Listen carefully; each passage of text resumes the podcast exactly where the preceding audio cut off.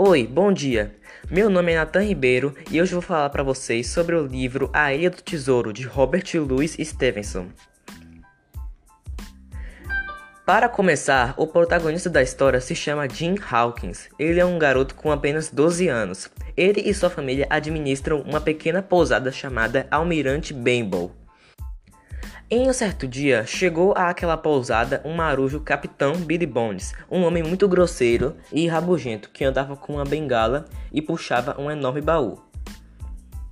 O plano dele era se hospedar naquele lugar para meio que se esconder de uns antigos companheiros dele que estavam atrás daquele baú. O capitão Billy Bones era temido por muitas pessoas, mas as coisas pioraram quando seus antigos companheiros chegaram na pousada e o ameaçaram de morte. Então o capitão, devido a isso e o excesso de rum que ele bebeu, teve um ataque cardíaco e acabou morrendo. Depois do ocorrido, Jim e sua família sabiam que todos ali estavam correndo risco de vida, já que com certeza os dois piratas iriam voltar para pegar o que queriam. Então Jim e sua mãe abriram o baú do capitão e viram que ali não tinha nada demais, porém havia uma coisa muito importante: um mapa, que devia levar a um tesouro muito valioso.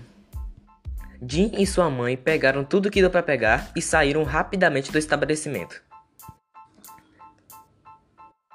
E assim, Jim resolve levar todas aquelas coisas que eles tinham pegado para um médico e um membro muito conhecido da família chamado Dr. Livesden. Eles mostram a ele tudo o que tinham encontrado, inclusive o mapa. O doutor ficou fascinado por aquilo e, vendo que aquilo se tratava de um mapa do tesouro, percebeu que a aventura o chamava. Então ele resolve fazer uma busca por esse tesouro e chama Jim e mais algumas pessoas para acompanhá-lo. Entre elas estava um cozinheiro chamado John Silver.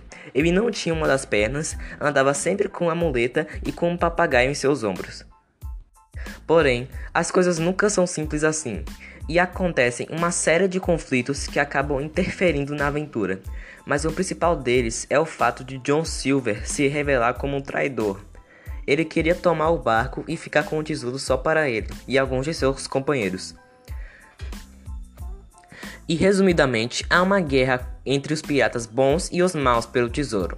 Jim conseguiu retomar o barco deles e chegando no local onde o tesouro estava, houve mais batalha. Por fim, o lado bom venceu e eles repartiram o tesouro entre si e voltaram para seu lar. Espero que tenham gostado. Esse foi um pequeno resumo do livro A Ilha do Tesouro, escrito por Robert Louis Stevenson. Obrigado por ouvir, um abraço e até mais. Tchau!